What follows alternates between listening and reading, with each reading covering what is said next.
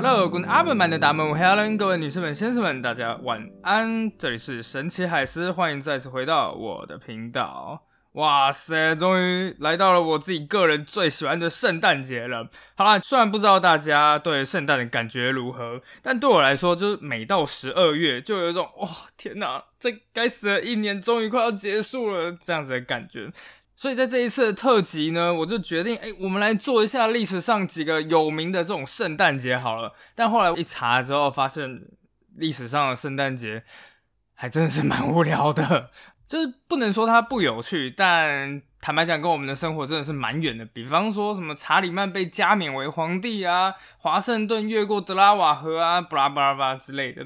但后来很幸好的是。刚好呢，我就找到了一本很酷的德文书。这德文书呢，其实讲的就是一二次世界大战里面老兵们的圣诞经验。那个时候我看完之后，我真的就觉得，哦，我天哪，也太揪心了吧！其中的一个故事。所以呢，这一次我就选出了其中三个最触动我心的圣诞节的事件。但 你们一定都觉得我一定会讲那个事件，对吧？就是一九一四年那个被讲到烂的圣诞休战，对吧？对吧？对吧？对吧？好，还真的有。哎，不过不用担心，这只是三个事件里面的其中一个而已。再说我的故事也跟其他的不一样，其他就会告诉你说啊，历史上啊发生在什么时间啊、什么地点啊发生了什么事情。我用的可是当时的第一手史料，保证让大家身临其境。我们从这个人的视角来看，你真的可以感受到啊，在那样子冬季的氛围之下，不管是德国人、英国人、法国人，他们都想在同一片天空之下与对方分享圣诞节。这第三个故事到底发生了什么事呢？那接下来就让我们一起看看吧。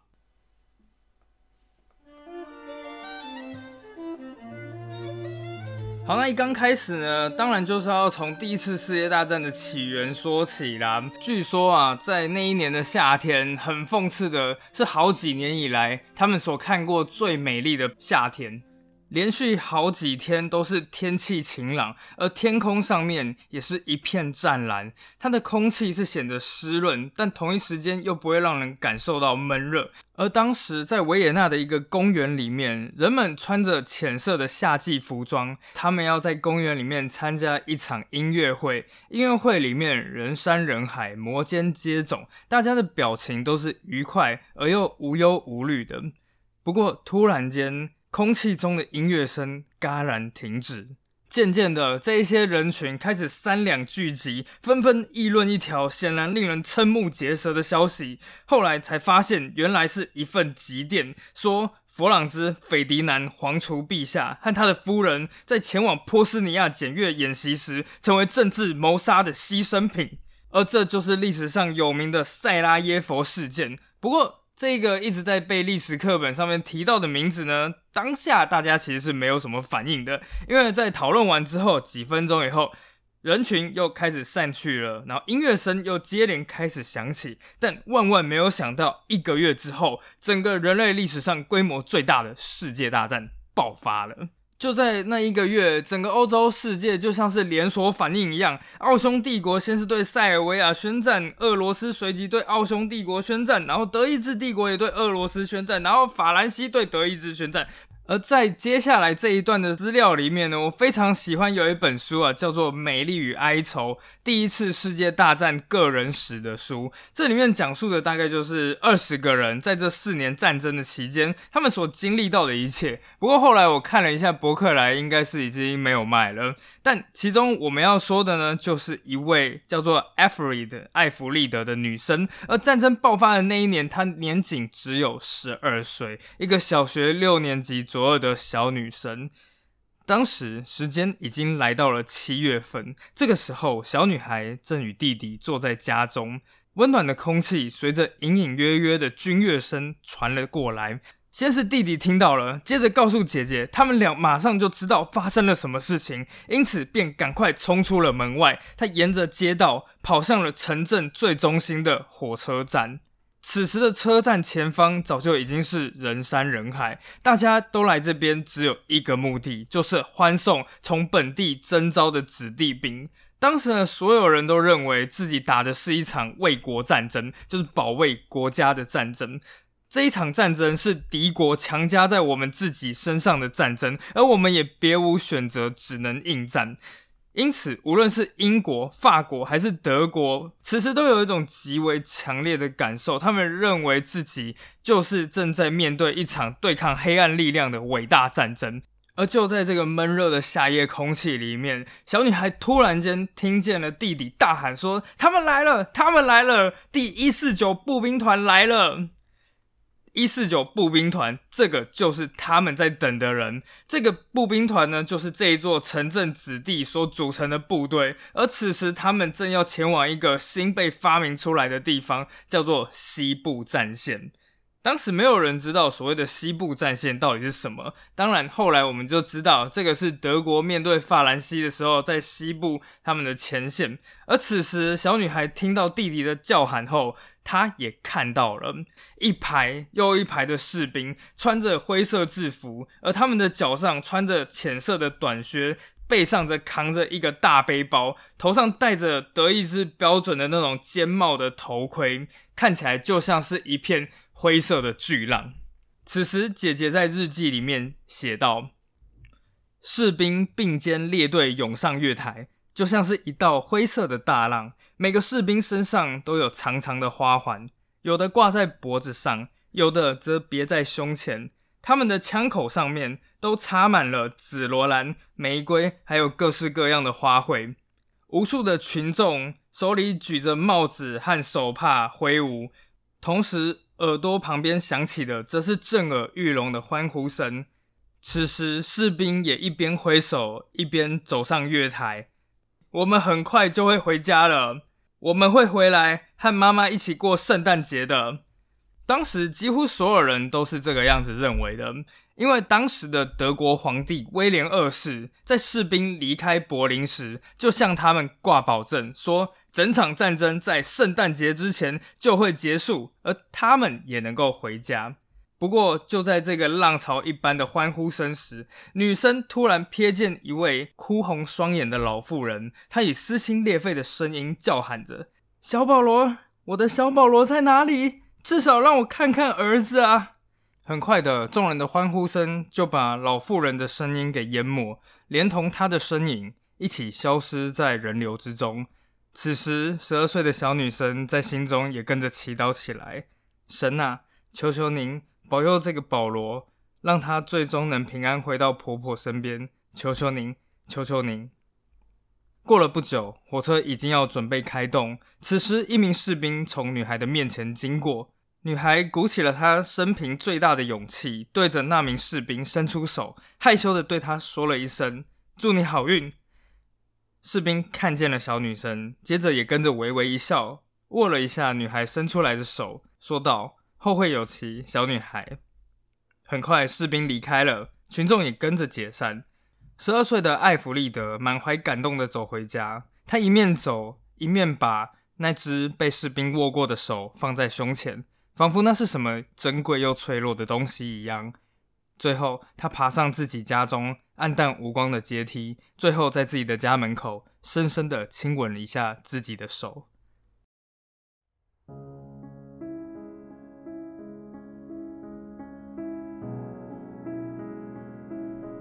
本来啊，大家以为呢，战争就会在几个月就结束了，然而一个月过去了。两个月也过去了，本来应该速战速决的战争，到最后变成了一场史无前例的巨大壕沟战。所谓的壕沟呢，就是一次世界大战的这个基本配备。当时壕沟有多长呢？从最北边欧洲的这北海，到南边的阿尔卑斯山，德国、英国、法国他们一起挖了一个总长多达六百多公里，几乎就是台北到高雄两倍距离的这种壕沟。多达七十万法国、英国和德国的年轻人，在这一些像烂泥一般的壕沟里面被炮火撕成碎片，而他们活着的人也没有好到哪里去，因为他们一直在充满地雷、铁丝网、泥浆、老鼠出没的地方绝望的活着。这个时候的士气当然已经低到了谷底啊！很快，时间来到了十一月、十二月。到了圣诞节前夕，这个德国的最高叫做陆军司令部，看了一下陆军的这种士气，想说啊，不行啊，我们要想尽办法来提振一下这士兵的精神。所以他们突然间想到了一个 idea，就是在圣诞前一个礼拜，他们就把成千上万棵那种小圣诞树。还有蜡烛送到了前线。不过呢，德军高层原本是想要提振一下他们奋战的心，但德军高层万万没有想到的是，就是这份礼物让前线双方在圣诞节当天产生不可思议的力量。当时德国人、英国人和法国人第一次想起了，他们同样都是整个基督教世界的一份子，而也就是这个样子，让他们第一次跨越了国家的藩篱。接下来我要引用的呢，就是一个日后获得诺贝尔化学奖的奥托哈恩，他当时是德国前线的一个中尉，而在一九一四年的圣诞节期间呢，他就在西部战线上，而他写给妻子里的信，刚好就记载下来了圣诞休战这一段事件。虽然大家好像都听过圣诞节休战这个事件，但你好像不太知道它到底具体发生在哪个地方。原来是因为啊。圣诞休战不是发生在某个特定的地方，而是当天晚上整个西线好几个地方都发生了类似的事情。而在前线的战壕里面，这名军官奥托用他的妻子送给他的钢笔写着信：“亲爱的伊迪丝，你现在在做什么？昨天晚上圣诞夜你是怎么庆祝的？昨天我们终于喝到了香槟了，但同一时间我们也比平时更想家了。”看来，即使在战场上，大家也无法逃避古老的圣诞节传统。在这一天晚上里面，我们的士兵每个人都得到了一大块姜饼、雪茄，还有其他的好东西，连发放的羊毛内裤都是平常的三倍厚啊！另外，战壕里面也竖立着一棵气势恢宏的圣诞树，我们的长桌上面也摆放着几棵小圣诞树。士兵和我们一起唱起了古老而温馨的圣诞颂歌。等到晚上，一切就变得安静了。现在时间是晚上十点三十分，万籁俱寂，只有很远很远的地方隐约传来了炮火的声音，但其他的一切都静止了，就像在最深的和平之中。但突然间，中尉听见了一个不寻常的声音，我几乎可以感受到中尉的钢笔在纸上这样沙沙沙写着。但这里很奇怪，我怀疑我甚至不应该写出来，但这是真的。我们听见战壕里面的对方也在庆祝着圣诞节。接着，双方到底是怎么开始接触的？事情到底是怎么开始的呢？这个中尉他的信里面就这样写着：原来是在战壕里面，不知道哪一个德军士兵，根据这中尉的说法，似乎是一个从南方巴伐利亚来的猎人，突然不知道发了什么疯，就把一棵圣诞树从壕沟里面给端了上去，而没过多久。德军的士兵们都听见了对面的英国人对他们大喊：“Hey, Merry Christmas，圣诞快乐！”听到了这一句话之后，巴伐利亚猎人抬起了头，而接着他又做出了一件更惊人的事情，就是他突然站起了身，从壕沟中爬了出来。原本所有人都以为那个巴伐利亚猎人一定死定了，但没过多久，一件神奇的事情就发生了，他竟然回来了，而且还是带着香烟和烟草回来的。中尉在信里面继续写道：啊，没过多久，猎人又爬过去了，但这次他回来了，回来的同时还带着几个穿着短裙的苏格兰人，而同时我们的人也接连的爬出了战壕，走向了他们。英国的士兵与德国的士兵纷纷走出了战壕。此时的四周笼罩着寒冷的雾气，而透过幽微的月光，这名中尉啊，看到一片黑压压的人墙竖立着，而在他们的身后是一座已经成为废墟的教堂。就在昨天，榴弹、炮弹还在这一片地带纷纷的爆炸。而接着，军官顿时就听见了士兵们用低沉的声音唱着古老而甜蜜的歌曲。此时的军官也感动地说：“这真是凄美而令人难忘的一幕。我多么希望能用照相机把这一幕给拍下来。”当然了，整个圣诞休战呢，不只是一个地方。同一时间，在另外一个战壕里面，一名叫做 Joseph Fencer，就是约瑟夫·文茨的人，他也给他自己的父母写道：“我现在告诉你们的事情听起来不可思议，但我保证这是千真万确的事实。在圣诞夜那天晚上，英国人向我们挥手，而我们也开始朝他们致意。接着，不知道发生什么事，两边的人逐渐走出了战壕。”我们的人点燃了一棵圣诞树，把它放在壕沟的边上，而下一秒，战场的敌人们彼此围着圣诞树，唱着圣诞颂歌。我想，我这辈子都不会忘记这一幕。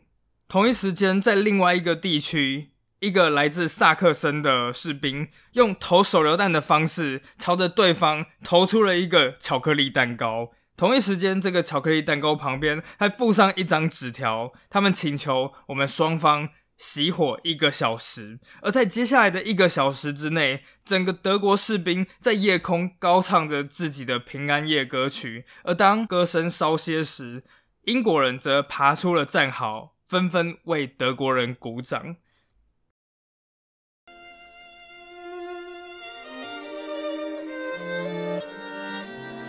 当然啦，一九一四年的圣诞节是整个世界大战中少有的温馨时刻，许多拍摄圣诞休战故事的电影就到这边结束了。但现实终究不是电影，它没有停在和平的结局那一刻，因为战争仍然在持续。终于到了一九一六年的圣诞节，接着就是另一名德军士兵叫做何斯特的故事了。当时啊，整个战争已经打了整整两年多，速战速决的希望早就已经结束了。而不管是后方还是前线，他们的物资也越来越匮乏。所以，对于一九一六年的士兵来讲，更难熬的一件事情就是连圣诞树都没有了。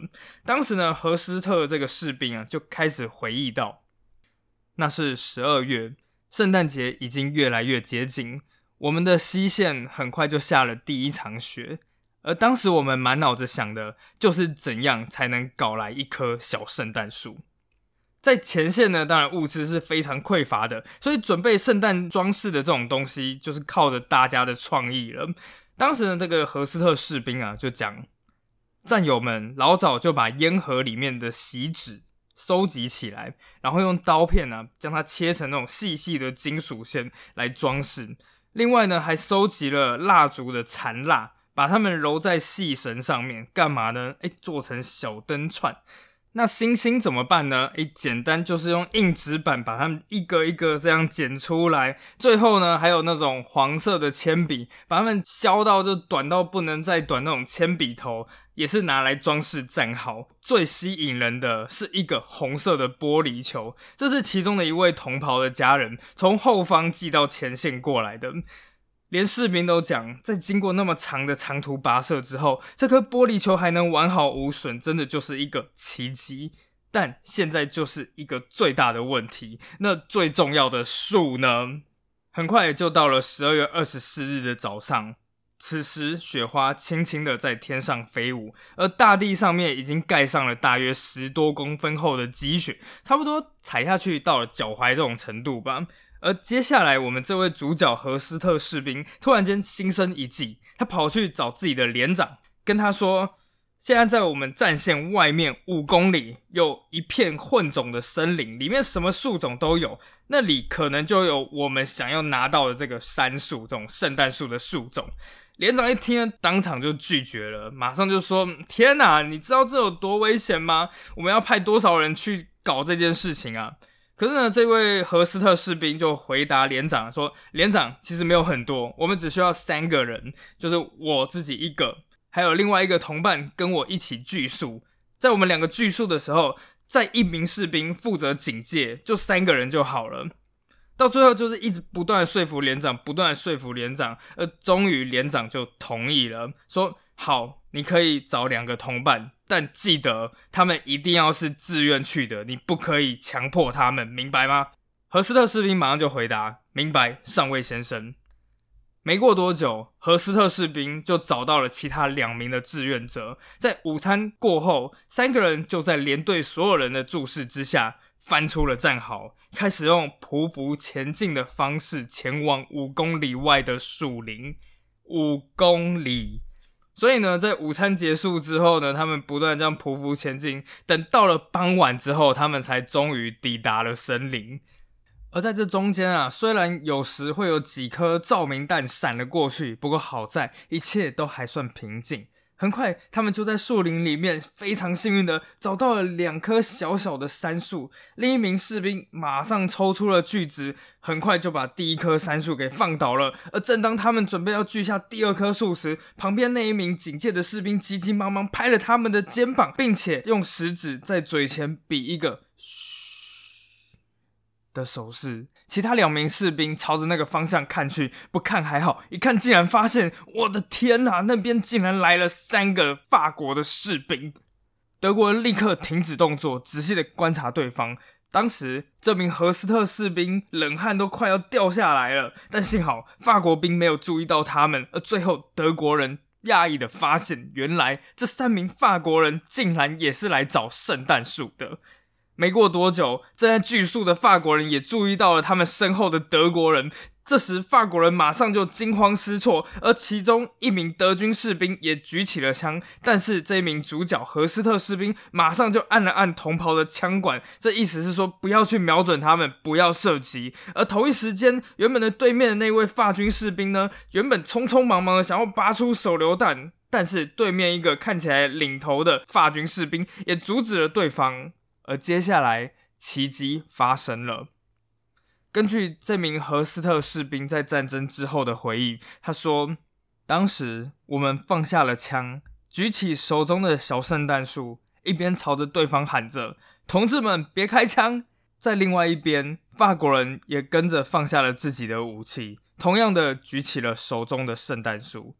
在那一瞬间，双方都抛下了所有的谨慎。”朝着对方走过去，那一瞬间，我们只有一种感觉，就是我们想要跟他们在同一片天空下庆祝圣诞节。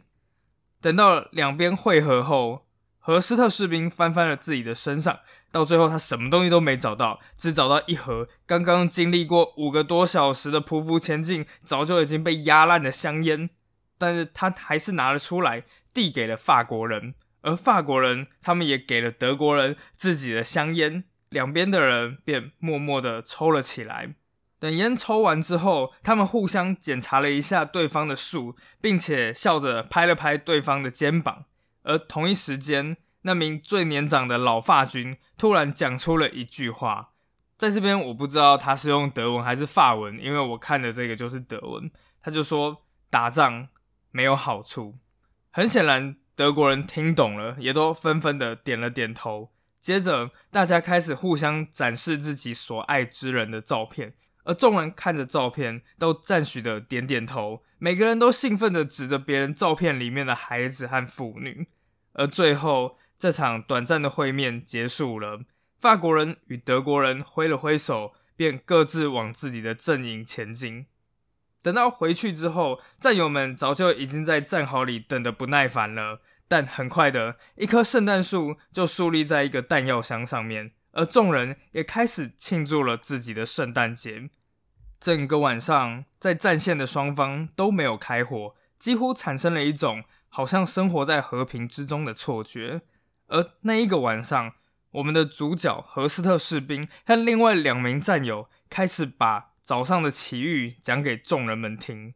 这时，无数难以置信的眼睛注视着他们。而最后，一名家里有五个孩子、年纪已经非常大的德军士兵突然间流下了眼泪。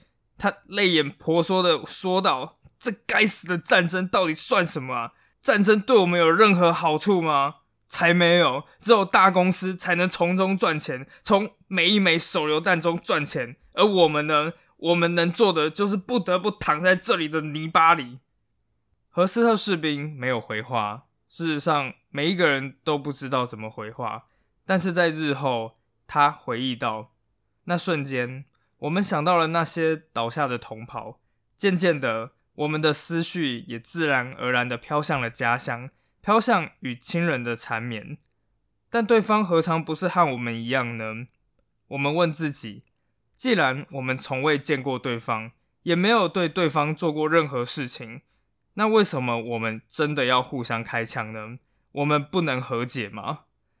然而，所有这一切的问题在战壕里都没有答案。很快的，现场就飘起了口琴的声音，而众人也轻声的唱起了美妙的圣诞颂歌。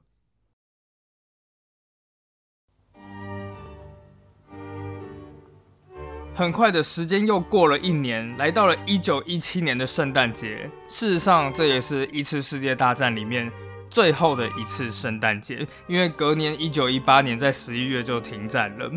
但是呢，在这里的故事却让我觉得，这一年的圣诞节是我看过最悲哀的故事了。这个故事的主角呢，其中一个叫做马克思马克思帕夫拉特。帕弗拉特啊，你就叫他马克思就好了。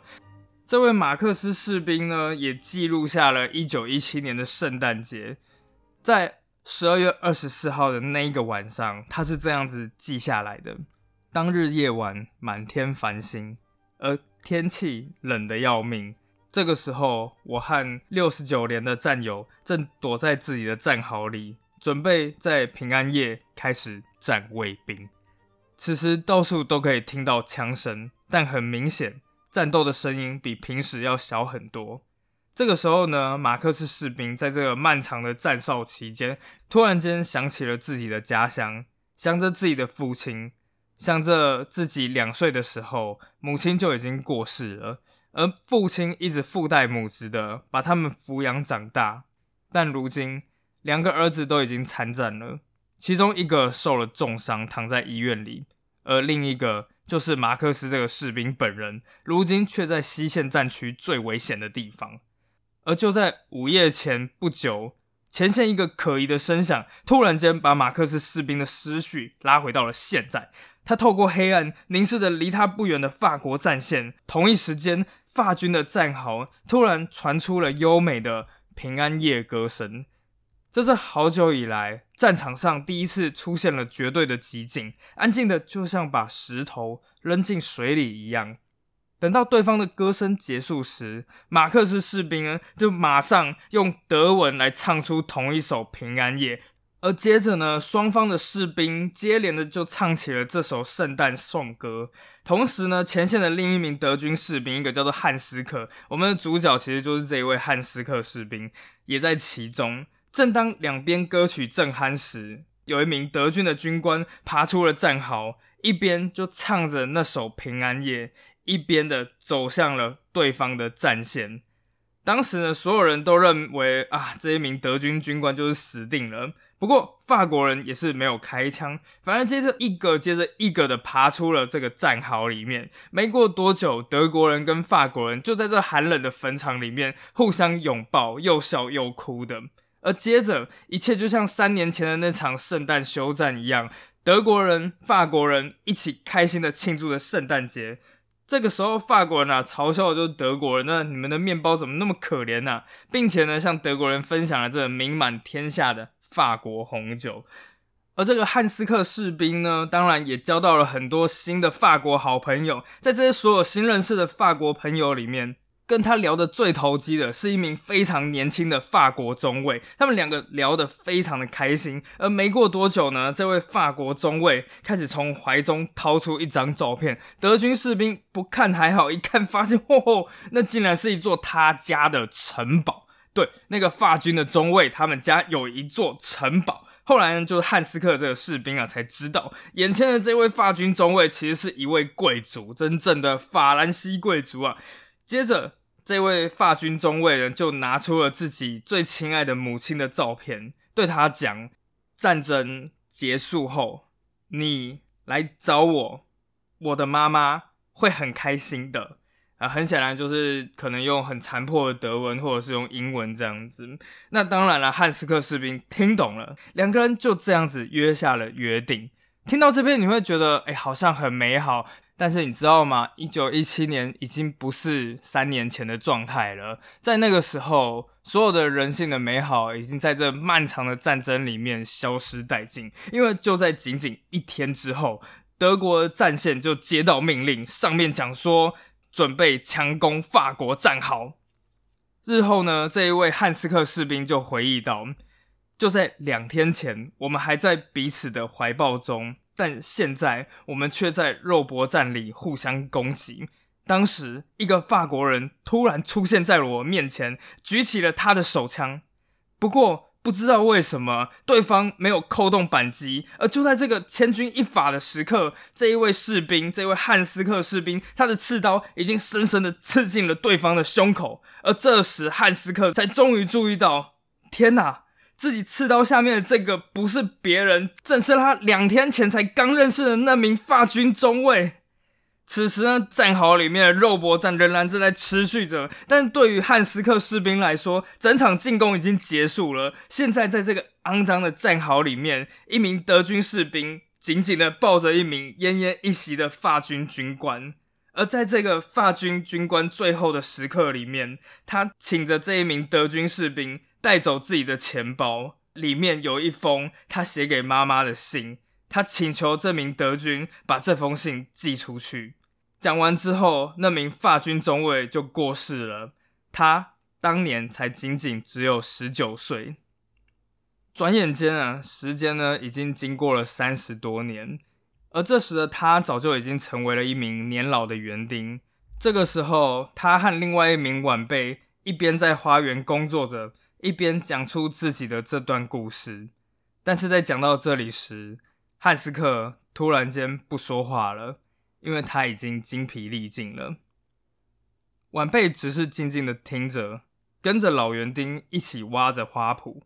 但突然间，老园丁又开始说道：“等战争结束后，我把法军中尉的钱包连同那封信一起寄给了那位夫人。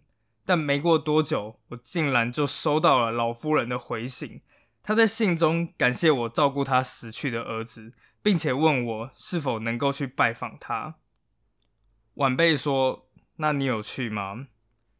老人摇摇头：“我当然不能去。我甚至没有回信说谢谢你的邀请，但我不能去了，因为我去了之后，我到底要怎么说？我要告诉一个母亲说我杀了他的儿子吗？我做不到啊！”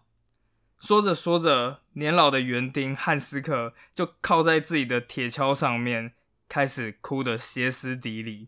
在这三十多年过去了，他依旧在为一位只交了两天的朋友之死而感到悲痛，连时间都无法抚平这份悲伤。而整篇故事就到这里告一个段落了。好啦，今天的故事是真的有一点小小的悲伤啦，好像不太适合快乐的圣诞节。但是我还是想要透过我自己的 podcast 来分享这个故事。毕竟有的时候，真的就是只需要一点小小的契机，就可以让很多人发现，哦，原来那一个平常你仇视到不行的那一个人，搞不好其实跟你一样，就是一个普普通通的人。如果能够让大家产生这样的想法，那我就觉得，哎，这一篇 podcast 其实也蛮有意义的。那不晓得大家觉得如何呢？下一次就会是什么样的圣诞故事呢？我会尽量找开心一点的，那就先这个样子啦，拜拜。